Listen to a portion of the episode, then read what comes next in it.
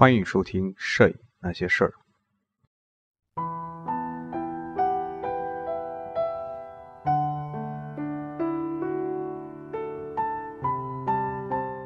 世界摄影史第七章：艺术摄影。摄影的另一个世界（一八九零至一九二零）。艺术，与其说关乎方法和工艺，不如说更关乎气质、品味和情感。在艺术家的手里，摄影变成了艺术。简言之，摄影就是摄影师把它当成什么？一门艺术，或是一桩生意。威廉·豪·道恩斯。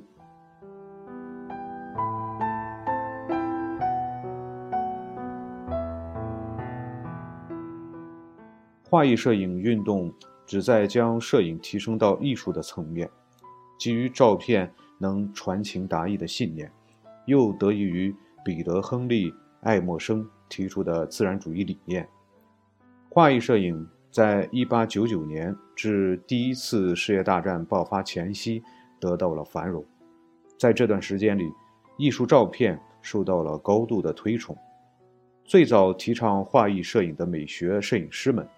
坚持认为，照片应该更关注美感，而不是关注事实。他们认为，画面的清晰度和对事物的精准复制，都限制了摄影的个性化表达。因此，他们普遍接受对照片进行后期加工，认为这是艺术家的表现手法。带着和其他视觉艺术家们同样的担忧。艺术摄影师坚持认为，艺术摄影应该同其他艺术创作一样被认可，在艺术价值上应该得到同样的尊重。打着画意摄影旗号拍摄的很多照片，在今天看来，就好像是对平面艺术的蹩脚的模仿，毫无创意的、单调的记录下他们的一种反应，但是。其中仍有少部分作品有着让人耳目一新的活力。尽管所谓的画意摄影在一九一二年前后彻底退出舞台，但这场艺术运动更重要的意义在于不少观点和设想在此后持续激励着很多摄影师。为什么在十九世纪最后的十年里，人们对艺术摄影的兴趣？会高照呢？艺术摄影的兴起，不仅伴随着摄影工艺和处理手法的简化，而且随着工业化和城市化的进程，摄影作为一种媒介的用途呈现出多样化的趋势。由于干板底片和手持式相机的出现，摄影师的数量陡然增加，很多人把摄影当作简单的视觉记录工具。但技术的进步也激励了部分人去挖掘摄影更丰富的表达潜力，去缅怀和记录逝去的时光。随着更多有关日常生活、社会状况和科学现象的照片出版，越来越多文化程度不断提高的公众开始接触到这些照片。同时，摄影和印刷技术也在不断提高，很多经典的摄影作品被大量复制。和传播，从而使社会的整体视觉文化水平得到提升。此外，期刊和协会对业余摄影作品的工艺和艺术性十分重视，旨在从摄影师的角度培育和提高公众对摄影作品的审美能力。在各种艺术领域风格转变的背景下，摄影呈现出多样化的繁衍趋势。通过艺术复制品和不断增多的旅游机会，人们对艺术世界越来越熟悉，使得艺术家视野更加开阔，能够接触新的创作题材，拥护新理念和新的意识形态。在众多新涌现的风格中，一种微妙的、神秘的、富有感召力的艺术，一种从本质上关心个人视觉的艺术。获得了特别的关注，摄影发明初期，占据主导的写实主义，遭遇到了宣扬艺术新目标的象征主义和色调主义的挑战。从库尔贝到莫奈，他们关心现实的表现，关心对光线的科学分析，但象征主义者很少卷入这些科学问题中。相反，他们认为艺术必须对感官刺激做出回应，对快乐做出回应。然而，摄影领域的情形则有些复杂。当有的唯美摄影家认为真实和美的目标对立时，另一些则认为，摄影这种媒介是艺术与科学的结合，并向其倾注了个人的情感。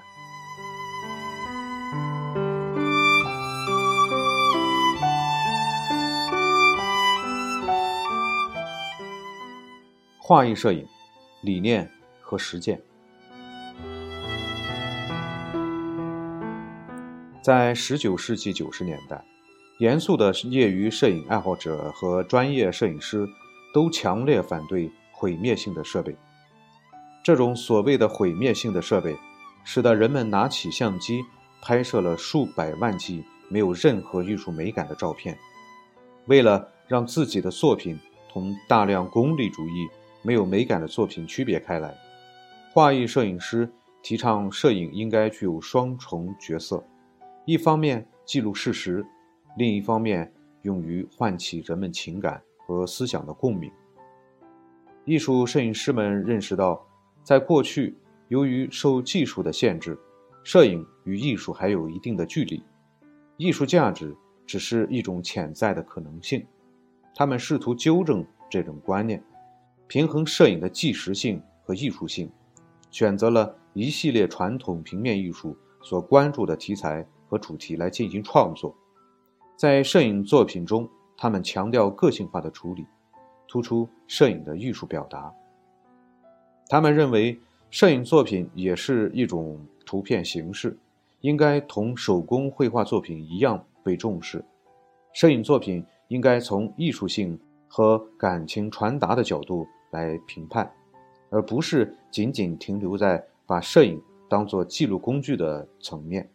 在他们的理念中，摄影作品体现了摄影师对构图、明暗色调、真实感、和谐、感情和联想各方面的把握。画意摄影师希望可以消除传统平面艺术家和公众对摄影的偏见。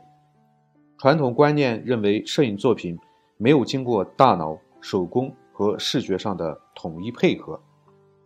因此摄影作品不能传达个人化的、人性化的以及情感化的东西。他们也希望引起视觉艺术品收藏家的注意。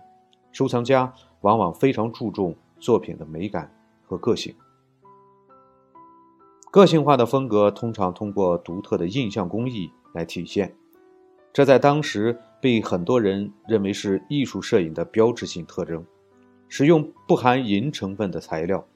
例如重铬酸盐、明胶和碳素，这些材料能够确保摄影作品更容易长久保存。摄影师意识到，他们可以控制色调，制造高光和模糊，或者去除画面中过于直白的细节。为了达到不同的效果，在树胶、油墨和颜料这些柔软的材料变硬之前，艺术家们使用手指、树枝、铅笔、刷子和雕刻工具改变它们的形状，或者使用不同材质的相纸输出，例如纹理粗犷的相纸和光滑的日本相纸，从而达到他们想要的效果。由于这些方法制作出来的照片。并非完全忠实于底片，且每幅复制作品也不可能全然相同。这些后期的手工处理和特殊材质的使用，除了满足摄影师创作表达的需要，也满足了艺术品收藏者对于作品独特性的要求。一八九七年，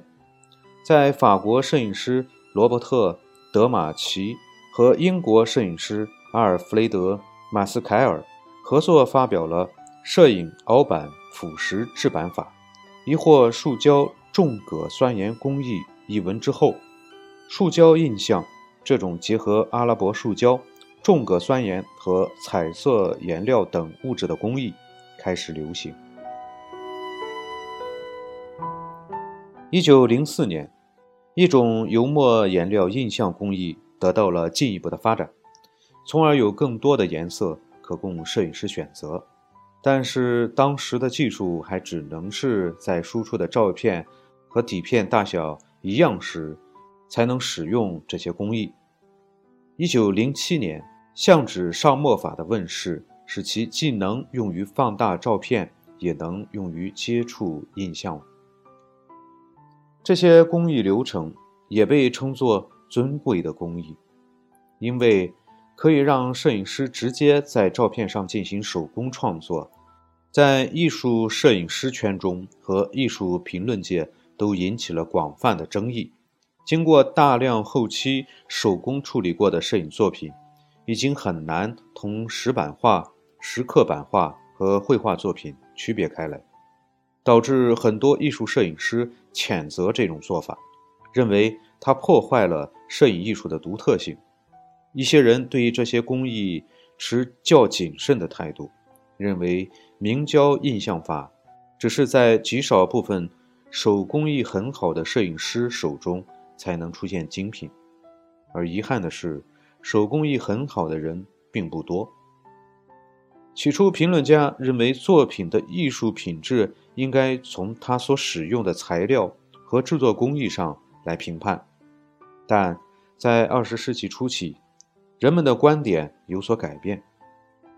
一些有影响力的艺术摄影家开始出现，他们更加严厉地批判将摄影艺术简单地理解为模棱两可的平面艺术。画意摄影师呼吁直接的印象技术，即不直接干预照片的化学物质，尽管他们偶尔会对底片进行局部加光。或者减光，总的来说，他们主要是遵循爱默生所创设的流程，利用表面涂有碳素或铂金的相纸所具备的明亮色调和易于长期保存的特点。他们相信爱默生的工艺流程更加适合摄影艺术的表达方式。同爱默生一样，有些摄影师喜欢通过手工凹版的方式。将照片转换到经过试刻和油墨处理过的铜质底板上，然后在质地很好的相纸上印象，从而得到和底片完全一致的限量版照片。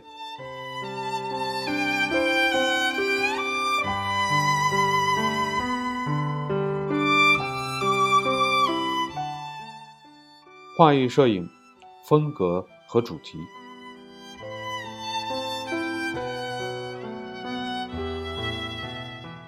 通过从绘画作品中寻找灵感，19世纪晚期的艺术摄影师困惑地徘徊在过时的和新兴的审美意识和风格之间。从巴比松派的自然主义到印象主义、色调主义和象征主义，都在摄影作品的风格中有所体现。毫无疑问，很多观念已经被艺术评论界和公众所接受。其中包括19世纪中期首先由巴比松画派开创的对农民生活的理想化呈现，爱默生和弗兰克·萨特克利夫的摄影作品都体现了这一点。他们的作品都传递出脚踏实地的真实性，而有的艺术摄影师则将这样的场景表现得充满画意和艺术性。例如，《等待归来者》这幅作品。画面呈现的是荷兰卡特维克的渔民家属等待渔民出海归来的场景。阿尔弗雷德·施蒂格里茨选择了一个有利的位置，从而确保了画面干净，没有太多干扰因素。他对色调也把握得很好，在画面中营造出了雾蒙蒙的气氛。除了让画面在视觉上柔和，同时也塑造了画面中。等待家人归来的妇女的伟大的形象，横幅构图，人群的单一色调，向后延伸的视觉空间处理，这些都让人们感觉到作品受到了日本木板画风格的影响。纯自然风光是艺术摄影师和画家们都喜欢的题材。色调主义和象征主义画家们认为，大自然是唯一没有受到人类变迁影响的力量。在这一点上，艺术摄影师同画家们是没有分歧的。无论在欧洲还是在美国，艺术摄影师都认为风景画有一种哀婉的情调。从惠斯勒的夜景画与瑞典画家阿诺德。伯克林作品的神秘感中，从美国画家乔治·英尼斯和亨利·沃德·瑞恩杰作品充满诗意的氛围中，艺术摄影师找到了灵感。他们认为暗示比直白记录事实更具有感召性。他们喜欢暮色的朦胧胜过白天的阳光，喜欢安静而温和的池塘胜过充满野性力量的山脉。艺术摄影师们一反过去对于形式有着严格规定、画面对比强烈的自然风光作品的传统，没有对风光摄影的形式做严格定义，画面也不追求特别清晰的色调对比。从爱德华·斯泰肯的作品《树丛》中可见一斑，在他的作品中可以看到其画面的组织。处理和氛围，都同瑞恩杰的油画作品《布拉德里的磨坊池塘二号》有着神似之处。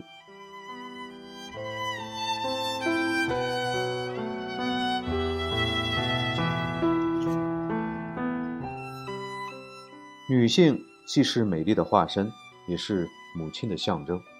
自然成了画家和艺术摄影师共同关注的另一个创作题材。世界各地的艺术摄影师们都喜欢拍摄穿着优雅而带有神秘感的女性，画面聚焦都非常柔和，突出一种时尚和迷人的气质，而非强调画面中人物性格。另外，男女摄影师都喜欢的拍摄对象是休闲娱乐中的女子和儿童，要么是他们参加本地的娱乐活动。要么是他们在自家花园里的玩耍休闲，这些都是反映私人家庭生活的绝佳题材。摄影从过去枯燥无聊的题材开始，逐渐过渡到视觉上田园诗歌般的中产阶级优雅生活。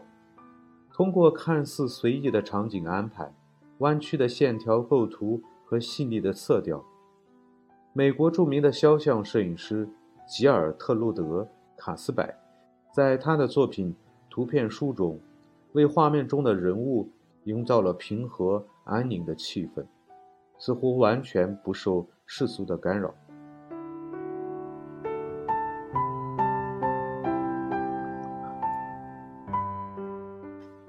相机翻拍绘画作品和相机直接拍摄物体之间的巨大差别，用人体摄影为例子来解释最合适不过了。在19世纪末、20世纪初，美国和欧洲艺术摄影师都开始尝试拍摄裸体人像，但是他们还羞于提起人体这个题材，而是小心翼翼地借高雅趣味的口号开始接触。人体摄影最初只是为了帮助艺术家研究人体绘画，包括翻拍捷克斯洛伐克画家阿方斯·玛丽。木下在捷克、法国和美国被各种室内装饰所绘制的裸体人像，托马斯·伊肯斯为了研究人像绘画而拍摄的大量人体作品，或者为解剖学课程拍摄的裸体人像，这些拍摄不是为了展览或者让公众欣赏，尽管人体艺术也是很吸引人的题材。但艺术家们意识到，仅仅以艺术的名义很难让公众接受人体摄影，因此，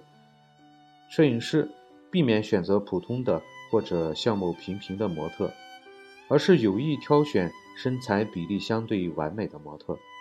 他们相信，通过选择合适的模特，人体摄影作品能够传递美感，而非情欲。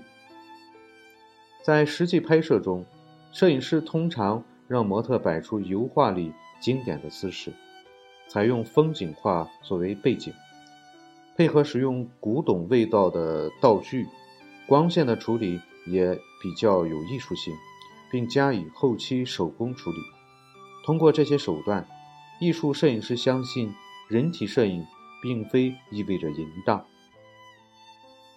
同那些拍摄商业色情照片的摄影师不同，早期从事人体摄影的摄影师，一方面受到摄影本身属性的限制，另一方面也受到维多利亚时期人们对裸体的态度的限制。当时，摄影师必须赋予人体照片一定的语义，才能被人们接受。及至二十世纪初，人们的观点开始转变。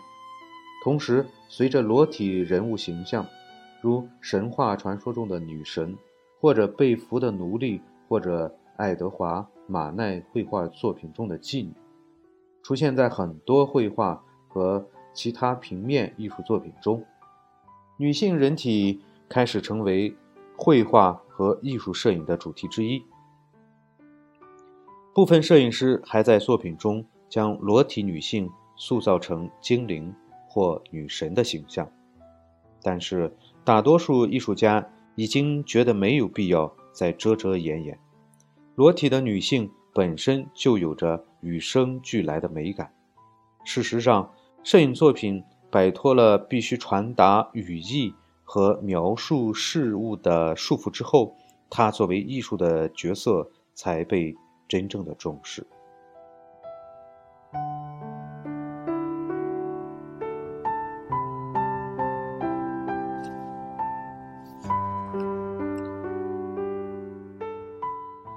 世界各地的画艺摄影师都在拍摄人体，而美国和法国的艺术摄影师则对探索人体摄影更深层次的表现力更热衷。传统的经典姿势，大量的后期手工处理，这些特点在法国摄影师德马奇、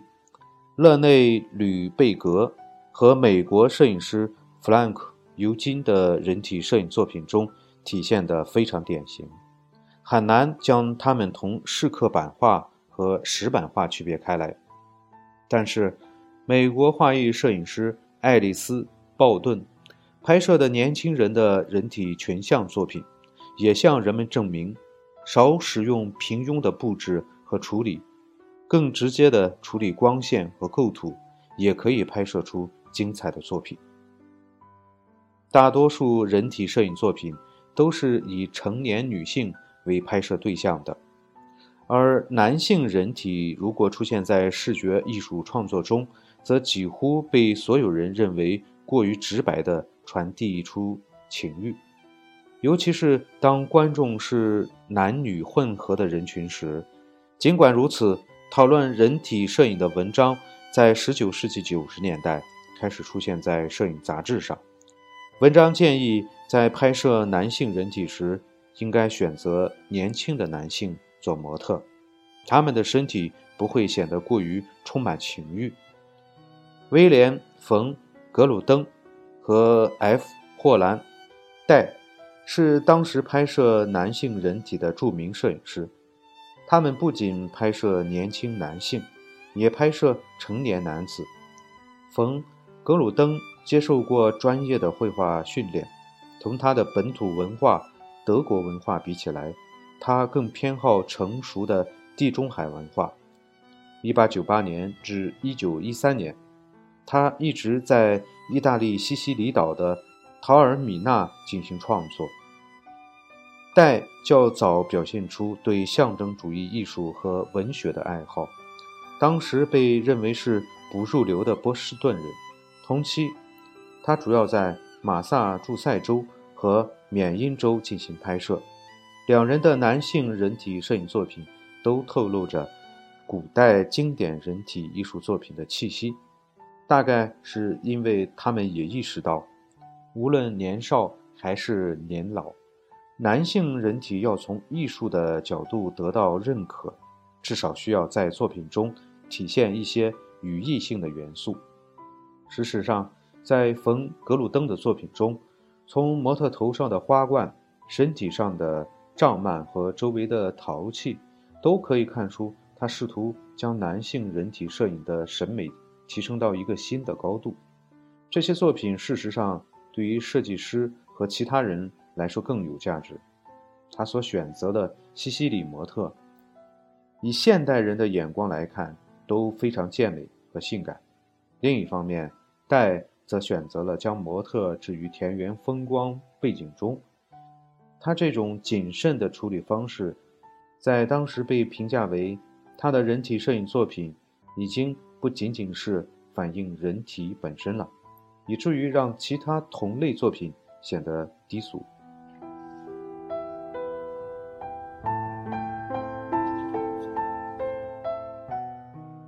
一些画意摄影师喜欢语言或者其他文学主题，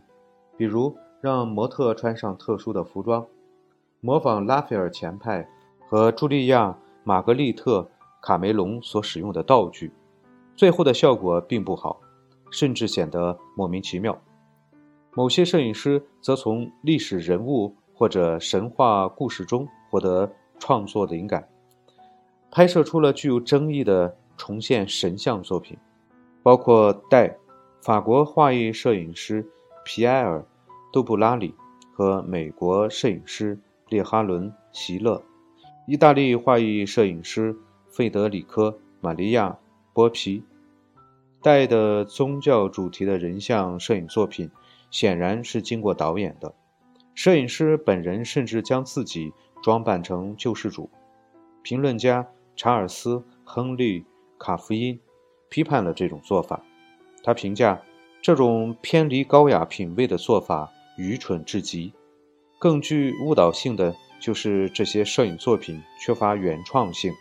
深刻性或者心理上的微妙之处。尽管摄影师的本意是效仿文艺复兴时期的大师和荷兰派画家的作品，希望可以达到同样的艺术价值。意大利摄影师。奎多雷和荷兰摄影师理查德布拉克参照著名的油画作品来安排模特的姿势、着装、道具、装饰和光线，然后进行拍摄。这些作品普遍缺乏能打动情感的画面元素。我们不难得出这样的结论：通过摄影来重现宗教或者历史事件，亦或名画的场景，这种做法。是同摄影的本质冲突的，就像一位评论家在评论戴的作品时所说：“当看着一张照片的时候，你不能忘记的一点是在照片的拍摄那一刻，画面所记录的是的确存在并发生过的事情。”